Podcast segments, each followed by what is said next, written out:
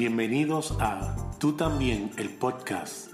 Dos amigos hablando del amor incondicional de Dios que incluye a todo el mundo.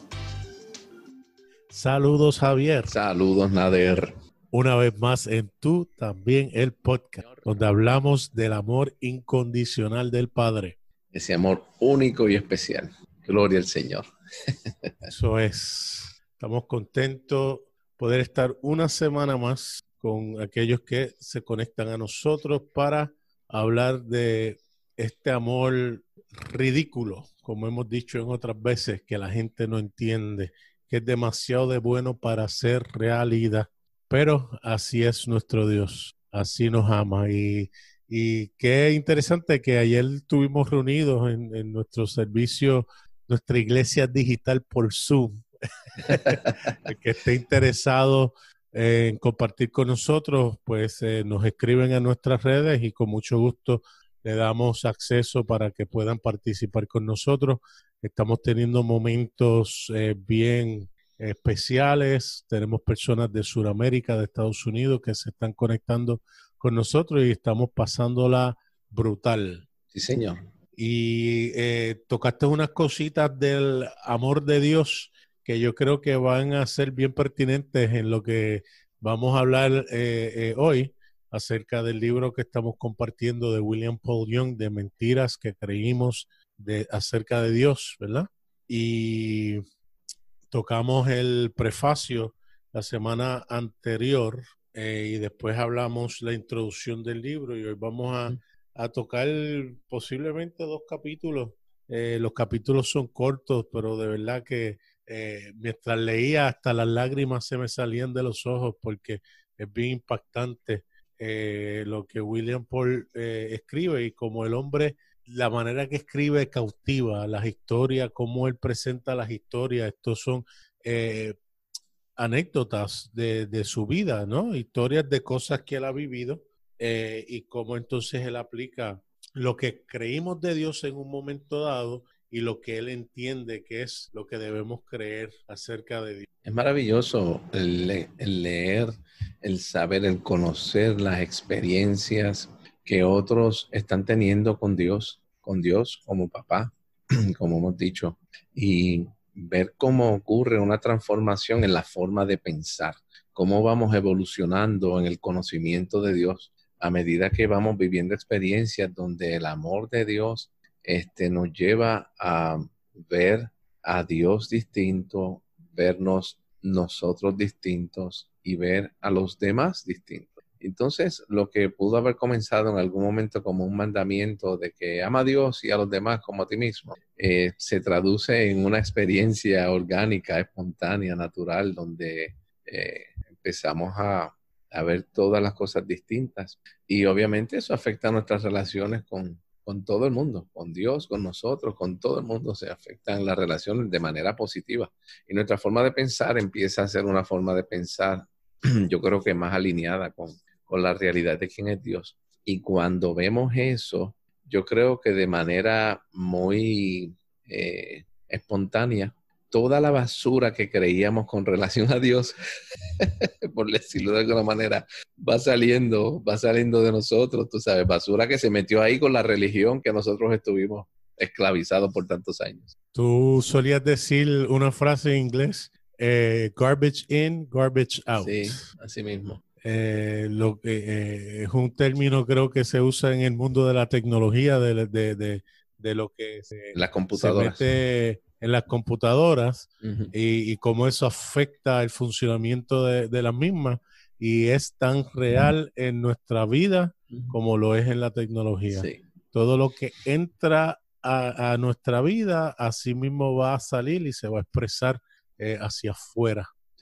Y afecta todo lo que hacemos, todas nuestras relaciones. Este libro, Nadel, de verdad que uno leyéndolo con detenimiento, uno se da cuenta que, wow, tantas cosas que uno había recibido, tú sabes, que las veíamos como correctas, como que buenas, y nos damos cuenta que realmente no, estábamos contaminados, tú sabes, con enseñanzas que son antirrelacionales, antisociales, tú sabes, es todo lo contrario de lo que es Dios. Dios es una comunidad en sí mismo y todas estas enseñanzas nos llevaban a, a vivir de manera incorrecta con nosotros, con Dios y con los demás. ¿Sabes? Era desastroso. Pero gloria a Dios por la luz. Era, sigue las reglas, mientras sigan las reglas todo bien, aunque no tengas relación con la gente, aunque mm. no sea vulnerable delante de los demás, eh, no puedes decir realmente lo que sientes, rara vez, porque ocurría. Sí. Pero era una catarsis porque eh, estaba como una olla de presión que salía porque no costaba otro remedio, porque ya estaba al punto de ebullición. Y por lo tanto, entonces la gente decía, oh, Dios se metió. No, no es que Dios se metió, es que la manera que se trabajan las cosas o se trabajaban era que hasta eso era el último remedio. En vez de ser preventivos, como, como debe ser en la salud, en vez de decir, mira, vamos a ver las cosas desde, desde el principio, cuando están pequeñas, esperar que se acumulen, que, que entonces empiecen a crear hasta problemas fisiológicos en las personas para entonces ver si hay una resolución al asunto. Exacto, tratar de resolver, ¿no? No somos proactivos, somos reactivos. Una vez ocurren las cosas, pues entonces nosotros reaccionamos a ellas. Pero en Dios, pues nos, nos damos cuenta que Dios ya tenía la solución antes de que el problema se presentase en la persona de Cristo. Aleluya. Eso es maravilloso. Hay muchos predicadores y, pastores que enseñan todavía que, pues, obviamente, cuando Dios se da cuenta que el hombre falla, entonces dice, espérate, déjame enviar a Jesús para que entonces este, pague el precio para restaurarlos otra vez. Y cuando leemos con detenimiento y conocemos a Dios como papá, nos damos cuenta, ¿no? Él siempre supo lo que iba a pasar y dijo, déjame, tengo el remedio, el remedio antes de que la enfermedad se manifieste. Aleluya. A diferencia de ahora que están en una carrera para tratar de conseguir el remedio para el COVID-19, inclusive sin saber si va a ser efectivo, ya están produciendo millones de vacunas. Pero qué bueno que en el caso de nuestras vidas Jesús ya proveyó la vacuna, eh, que era su propio cuerpo, Aleluya. Eh, eh, donde absorbió la, la distorsión del pecado que nos tenía eh, ciego, sin adelantarme a lo que dice los primeros dos capítulos del libro, y, lo proveyó de antemano. Qué, brutal, ¿verdad? está demasiado, demasiado rico. Hay, que, hay quien podrían decir que estaba, si, si, fuera eh, eh, en el ambiente económico, social, político, dirían, esa gente eh, creó el virus porque ya tenían la vacuna y se quieren hacer millonarios. Sí, sí, Jesús no cobró absolutamente nada para proveer el remedio de antemano, ya lo tenía. Yes. Eh, eh, y eso es maravilloso. Para toda la humanidad, no para algunos. No los que paguen el precio, es para todo el mundo. Ya proveyó la, la salud. La salud para todos. Gloria a Dios. Y la gente decide si quieren vivir como hipocondriacos o si quieren reconocer que ya han sido sanados. yes. Como lo dice Isaías 53. Y conste que estamos hablando de sanados del pecado, del virus de la ceguera. El virus del pecado, eso es. El primer capítulo eh, de la primera mentira que creemos sobre Dios eh, dice lo siguiente, Dios nos ama, pero no le agradamos. ¿Cuántas veces no hemos pensado que sí, Dios me ama, pero realmente yo no le caigo. O no le gustamos. Yo no le gusto a Dios. Me ama como, me ama, pero no le gusto.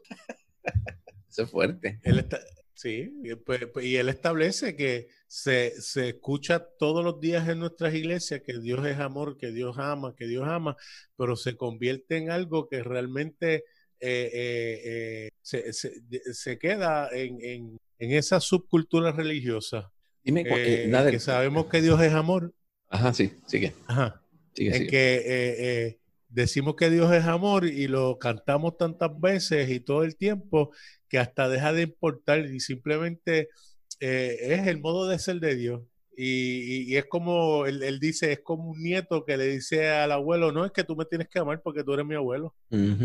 Y así, así decimos, sí, no, Dios, tú me tienes que amar porque así tú eres pero realmente no creemos que Él realmente pudiera tener afecto para nosotros. Exacto. Y yo creo que en eso, eh, yo me pongo a pensar cuando leí, estaba leyendo el libro, eh, pienso en nosotros como los seres humanos, como seres humanos, cuando yo me relaciono con alguien y yo le digo a una persona, sabes que yo te amo, eh, tú no me gustas, pero te amo. ¿Sabes? El segundo argumento derrota el primero. ¿Sabes? Decirle a la persona, tú no me gustas, el yo te amo ya no sirve de nada, porque la realidad es que wow, en serio, ¿sabes? Yo, así tú estás, que tú me, amas, pero eh, si yo no te gusto, ¿sabes? Realmente es, es cruel es cruel, tú sabes, escuchar una cosa como esa, que alguien me diga, pues yo te amo, tú no me gustas, me caes mal, pero te amo. ¡Wow! para mí eso es devastador para cualquier ser humano, ¿me entiendes? Este, y yo creo que nosotros crecimos con esa mentira. Somos pecadores, somos lo más vil, somos lo más terrible, pero Dios nos ama. ¿Sabes? Somos lo peor, somos la escoria, somos, eh, ¿sabes? Somos terribles, pero Dios nos ama. Entonces eso a mí eso no me hace sentir bien, aunque lo creí por mucho tiempo. Yo, pues, es verdad, yo soy, yo soy un desastre, yo no sirvo, yo soy lo peor del universo, pero pues qué bueno que Jesús está ahí intercediendo por mí ante el Padre, porque si no fuera por Jesús, como yo no le gusto a Dios, acabaría conmigo. Y el contexto en la que él escribe este primer capítulo es bien poderoso porque lo invitan a una cárcel de mujeres, obviamente, ido malas decisiones, matrimonios que, que a lo mejor sus maridos a problemas y situaciones. Y el libro de la cabaña se había, llegado a la cárcel en Canadá, eh, donde él va y empezó a impacto, que estaban presas y lo invitan a compartir una, una hora y me gusta porque él dice, mira, después que acabé la charla, él dice, yo no me acuerdo lo que yo hablé, posiblemente hablé acerca de mis propias prisiones y cómo yo estaba encarcelado en la mentira de, de, pensar que Dios de una manera totalmente distinta de lo que es. Entonces él dice que cuando se acaba, pues obviamente muchas de las diarias, ¿es correcto? Sí. Eh, eh, empezaron, algunas querían que él filmara el libro, otras personas querían decir, se llama la atención una que está bien rígida, estaba eh, casi sin emoción y cuando llega a donde él, antes de eso él dice, yo estaba rompiendo todas las reglas porque yo estaba abrazándolas a todas. y él dice, y posiblemente ya antes de eso estaba rompiendo reglas, pero ni modo, no me dijeron nada, así que yo seguí y cuando llegó esa presidaria, eh, eh, lo único que él hizo fue abrazarla. Y él dice que ella está ahí en llanto y llora y llora y llora y llora. Y él simplemente estuvo ahí abrazándola. Y cuando por fin deja de llorar, ella le hace una pregunta y le dice, pero yo le agrado a Dios, yo valgo para Dios. Y él respondió, sí, Dios, tú le gustas a Dios, tú, tú vales para Dios. Y ella dice, eso es suficiente para mí. Y, me encanta porque él dice, mira, yo dejé de decirle a la gente, Dios te ama, porque aunque es cierto, se trata de Dios amar a la persona. Dice, ahora yo digo a la gente que él está lleno de afecto por inglés. He is very fond. Y eso cambia a que tú eres el objeto por la cual él te con afecto y, y, agradado. Eres tú la razón por la cual él tiene ese sentido, ese sentimiento. Y él termina diciendo, pensando en lo que ella dijo, que eso era suficiente para ella, y él piensa dentro de sí, dice, es suficiente para todos. El saber cuánto nosotros valemos y cuánto gustamos a Yo creo que eh, el saber que le gustamos a Dios más allá de amarnos, aunque obviamente el amor, él, él hace, él compara ese amor del Padre con el amor de, un abuelo, el amor de un papá, de una mamá, donde sencillamente el papá y la mamá, el abuelo, van a amar a sus hijos, a sus nietos, porque son sus abuelos, sus padres, ¿sabes?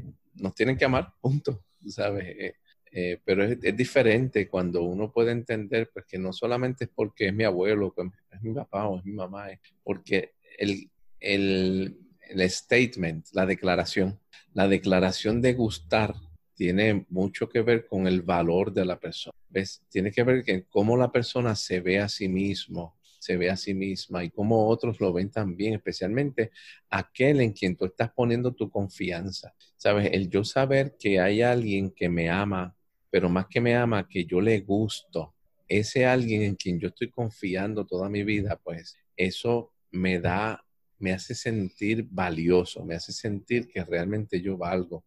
Y de hecho, en el libro hay una pregunta, voy a citar, dice, eh, él dice, incluso aquellos que no creen que Dios existe están desesperados por saber que el amor y amor con letra mayúscula, refiriéndose a Dios, sabe quiénes somos. Más aún, estamos impulsados desde nuestro interior para arriesgarnos a preguntarle a alguien o a alguien con letra mayúscula, refiriéndose a Dios, ¿encuentras algo en mí que sea digno de amor, que sea suficiente, que valga la pena ser amado? ¿Sabes? El, gustar te lleva a la pregunta del valor. Yo valgo, realmente tú sabes, y esa es la pregunta que muchas personas se hacen, que yo me he hecho, tú sabes, que, que si yo realmente, si tú enviaste a Jesús solamente porque, pues sí, tú eres amor y lo enviaste para perdonar mis pecados y para que eh, tú mismo no me mates, pues eso no me dice nada en términos del valor mío. Ahora, si tú dices, ¿sabes qué?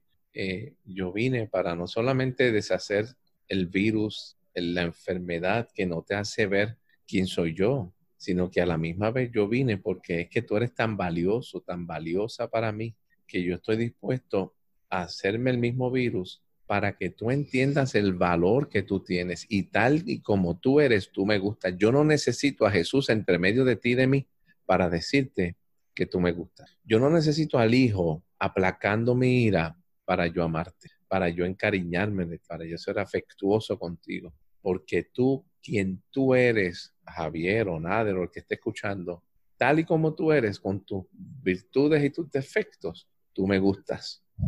Y me gustan tanto las cosas positivas como las negativas. No hago diferencia en cuanto a eso. Eso es, eso es brutal. Eh, eh, eh, yo quiero tener una relación con un papá como ese, independientemente de lo que yo haga. Regresamos luego de estos anuncios. Y continuamos que desafortunadamente es la manera que veíamos las cosas. Veíamos a Jesús literalmente entre medio del Padre y nosotros, porque eh, por alguna razón, si no es por el Hijo, nosotros no estuviéramos aquí, porque nos hubiesen encarcinados. Sí, sí, sí. sí, quemado. sí y, y nos hubiesen, olvídate, liquidado, pero no es así. Dios valemos tanto que Él intercambió la vida de su Hijo por la nuestra. Y eso es maravilloso. Y eso nos lleva al segundo capítulo que está muy amarrado con este que dice, Dios es bueno, pero yo no. Exacto. Y ese, ese, ese es otra. Con eso crecimos. ha sido inculcado desde que nacemos. Tenemos a Spurgeon, que es el eh, eh, uno de los más que toca este tema. Si no reconocemos nuestro, nuestra maldad, nunca vamos a poder resolver las cosas. Si no aceptamos que somos malos de naturaleza, eh, mentimos. Bueno, tiene tantos y tantas citas acerca de, que somos malos, de que no valemos, de que, de que si no reconocemos eso, estamos literalmente con un pie al otro lado ya metido en el infierno. Y cuando uno se pone a buscar y se da cuenta, no hay nada más lejos de la realidad que decir que somos malos. Y es tan devastador porque, eh, eh, eh, si es tan devastador esto, ¿por qué entonces se difunde tanto? Pues precisamente por eso, porque las experiencias nuestras automáticamente nos hace pensar que eso es lo que somos y la realidad de lo que hacemos no nos define. Hemos hablado en tantos foros cuando aquí en Puerto Rico estaba o está el movimiento pro familia y ven a una persona que se viste de mujer, un hombre que se viste de mujer, él le dice, eso no es tu identidad, eso no es lo que te define, tu realidad es cómo naciste, de acuerdo a su argumento. Exacto. Pero sin embargo, en la parte espiritual, ellos no dicen lo mismo, o no decíamos lo mismo, decíamos no. Hasta que tú no dejes de comportarte de X o Y, entonces no podrás eh, eh, dejar de ser lo que, en vez de decir lo mismo que dicen cuando es una persona que siendo varón se viste de mujer o de varón porque ahí rápido van a la identidad de, donde, de, lo que nacieron, ¿verdad? Nacimos de arriba, nacimos. Y es interesante porque él dice que si pensamos que cuando odiamos a nosotros mismos, eh, debe estar bien porque eh, simplemente estamos de acuerdo con Dios. Porque si Dios está en acuerdo de que no somos buenos y usamos el, el pasaje de la Biblia donde el joven rico le dice maestro bueno a Jesús y él dice, no hay otro bueno, eh, eh, sino, sino Dios. Pues estamos diciendo, ahí está, el único bueno es Él que es Dios. Y, es horrible porque entonces hemos, y, y, no sé si tú lo has escuchado, pero si alguien que nos escucha, esto es su experiencia, pues no es pura casualidad. Nos dicen, no vale, eres estúpido, no eres valioso, eres solo un tonto, te odio, porque tú no has hecho mi vida miserable, eres basura, eres un eh, desperdicio. Todas esas cosas afectan nuestro ser y ya entonces tenemos ese chip adentro y se nos hace difícil. Cuando viene alguien con un mensaje diciendo no, tú eres bueno, tú eres amado, tu realidad es tu identidad en Cristo, que no sé por qué tienen problema con eso, porque la Biblia lo establece, el apóstol Pablo dice, nosotros somos santos, somos real sacerdocio, somos pueblos queridos por Dios, pero seguimos pensando que nuestra identidad falsa que creíamos que éramos es la verdadera realidad nuestra y no lo es. Yo creo que eh, uno de los mayores problemas que tenemos, eh, como tú dices, es que se comienza la historia del ser humano en, en Génesis 3, porque entonces Génesis 3 es que se introduce el pecado por primera vez en la historia en la narrativa bíblica. Entonces, de ahí en adelante se cree y se ha creído, como tú bien dijiste al principio, eh, hace un ratito, de que sencillamente nuestra naturaleza es la naturaleza pecaminosa, de que somos malos por naturaleza y necesitamos que Dios nos transforme para que seamos buenos. Y yo creo que la base, el fundamento del de, el problema la raíz del problema en todo esto es que se parte de Génesis. Entonces, cuando vamos al libro de Efesios, al capítulo 1, eh, vemos la, la, escritura donde dice de que Dios nos asoció en Cristo antes de la caída del mundo. Y cuando vamos al capítulo 2 dice que nosotros fuimos creados en Cristo Jesús. Quiere decir que si fuimos creados en Cristo Jesús, no en Adán, si nosotros eh, fuimos asociados en Cristo antes de la caída, nuestra naturaleza, dice Pedro, es naturaleza divina. Dios nos hizo participantes de su naturaleza desde siempre y hemos estado ahí. El engaño del pecado que nos hizo creer que con lo que ocurrió con Adán y Eva, entonces nuestra naturaleza cambió. Pero la realidad es que eso es imposible. ¿Y qué ocurre? Esta enseñanza de que Dios es bueno y nosotros no lo somos, es el fundamento de toda religión. De este fundamento es que las religiones se nutren. Dios es santo y yo no lo soy. Por lo tanto, tengo que hacer algo para alcanzar. Tengo que hacer algo para lograr ser algo que no soy. Y hay algunos, eh, eh, algunos teólogos que establecen que el árbol del conocimiento del bien y del mal es el árbol del yo no soy. Baxter Kruger le enseña. Eh, dice, ese es el árbol de yo no soy. Yo no soy bueno, yo no soy inteligente, yo soy yo no soy amado, yo no soy digno de ser amado, yo no, tanto yo no soy, yo no soy valioso, ¿sabes? De eso es que se nutre. Y cuando tú piensas en yo no soy, obviamente mientras estés en la tierra vas a estar tratando de hacer cosas para ser. Entonces todas las religiones, sea el budismo, el, islam, eh, eh, todas los mormones, testigos de Jehová, es yo no soy, tengo que hacer para alcanzarlo. El mismo cristianismo, el mismo cristianismo tú sabes, tú no eres santo, así que tienes que portarte de una manera en particular para alcanzar la santidad. Tú no eres eh, puro, pues como pecas, te equivocas, eh, haces daño, pues entonces tienes que hacer X, Y, Z para entonces alcanzar la pureza. Entonces nos olvidamos de pasajes como el que tú mencionaste de Primera de Pedro, ¿verdad? Donde dice en capítulo 2 de que somos, no es que vamos a hacer, es que somos real sacerdocio, somos nación santa. Y está hablando de la humanidad, no está hablando de algunos, sí, otros no, está hablando de todos, porque Pablo dice en Efesios 4, dice que Dios es el Padre que está sobre todos, con todos, en todos. Padre de todos, ¿sabes? Entonces, pues obviamente, esto es una mentira, es una mentira bien terrible, ¿nada? Porque eso nos esclaviza al estar haciendo para poder alcanzar el ser. Yo no soy inteligente, pues déjame estudiar para dejar de ser bruto. Este, yo no soy valioso, pues déjame lograr muchas cosas para que me valoren. ¿sabes? Y nos pasamos la vida en ese círculo de tratar de alcanzar lo que pensamos que no es. Pero qué bueno, que sí somos. y también ocurre, eh, y voy a citar algo que él dice en el libro, dice, si creo que la verdad más profunda sobre mí es que no valgo, ¿por qué te sorprende cuando actúo como alguien que no vale? No estoy siendo al menos honesto. Si lo sería, sí, lo sería si esa fuera la verdad de quien soy, pero no es la verdad.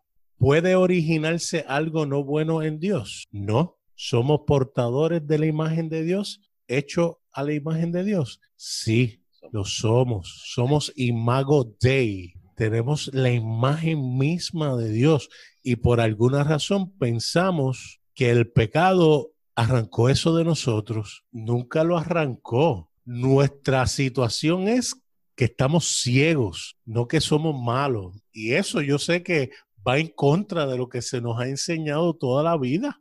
¿Cómo tú vas a decir que tú eres bueno? Tú estás viendo cómo las policías le están dando a la gente inocente y, y, macanazo. Tú estás diciendo que son buenos o, o, tú estás viendo como los que están protestando están rompiendo las cosas y llevándose y robando y también haciendo violencia contra eh, policía y eso. Yo sé que rompe eh, eh, con lo que estamos viendo, pero esa es yo creo que la grandeza de nuestra confianza en el Señor, así como el autor de Apocalipsis vio todas las cosas horrendas que iban a suceder en unos años, unos pocos años, él podía decir independientemente la realidad que ven tus ojos, no eh, esa no es la realidad. La realidad está en otro lugar, en otra dimensión. E, es lo que no se ve. Las cosas que no se ven son las reales. Reales, eso es. Y eso, eso va en contra de nosotros, porque nosotros somos físicos, nosotros lo que vemos, lo que experimentamos, eso para nosotros es. Pero en la Biblia constantemente habla que las cosas que no se ven tienen más pesos y son más reales. Es, es cierto. Tanto es así que tú mismo lo mencionaste ayer, que aún las personas que parten de este mundo, que para nosotros dejaron de existir, para Dios siguen estando vivas. Sí que va más allá de lo que nosotros percibimos en los sentidos, porque ya no, no, no los escuchamos, no podemos verlos, no podemos tocarlos, hablar con ellos, pero para Dios siguen estando vivos. Por lo tanto, hay una realidad que pesa más que las cosas que nosotros vivimos, experimentamos. Quiero citar también del mismo libro, un poco antes de lo que tú leíste, eh, hay una oración que dice, la verdad es que tenemos valor inherente porque estamos hechos a imagen de Dios. Tú sabes, nuestro valor y nuestro mérito no dependen de nosotros, pero aquellos de nosotros que estemos desesperadamente heridos y rotos, podemos creer que si no hay nada bueno en nosotros, no hay esperanza de una transformación real. Termino la cita. Quiere decir que realmente esto es vital, es importante, porque entonces nuestra vida, si no entendemos que tenemos valor en Dios, que somos valiosos ante los ojos de Dios y que somos buenos como Él, vamos a pasarnos toda nuestra existencia terrenal tratando de alcanzar aquello que ya es y que pensamos que no es. Yo creo que hoy tenemos una oportunidad extraordinaria para nosotros poder visualizar como Dios visualiza, que es la realidad. Como tú dices, e, e, esta es la realidad no visible, es la realidad invisible la que nos permite entender que somos buenos como Él es. Lo que pasa es que lamentable, lamentablemente vemos cuál es el resultado terrible de tener una distorsionada identidad de Dios y de nosotros, porque entonces actuamos de las maneras más horribles, lastimándonos a nosotros, lastimando a otros, porque sencillamente no entendemos quiénes somos. El problema es un problema de identidad y de dónde hemos salido, tú sabes. Es interesante porque ahí mismo en el libro dice ciegos, no degenerados. Esa es nuestra condición. Es de eso que se trata. Hemos estado ciegos, como tú bien dijiste. Entonces, pues, en Dios, Dios vino en la persona de Jesús para que veamos. Jesús dijo, yo soy la luz, mírame, para que veas cómo realmente somos. y qué buena noticia saber que Dios no tiene una visión pobre de la humanidad porque sabe la verdad de nosotros. Jesús es la verdad de lo que nosotros somos. Nos puedes escuchar a través de Apple Podcast, Google Podcast, Anchor.fm o donde quiera que escuches tus podcasts. También nos pueden escribir a tú también el podcast arroba gmail.com o me consiguen en Facebook Nader Manastra Díaz. O a mí a través de Facebook Javier en él. Hasta, la próxima.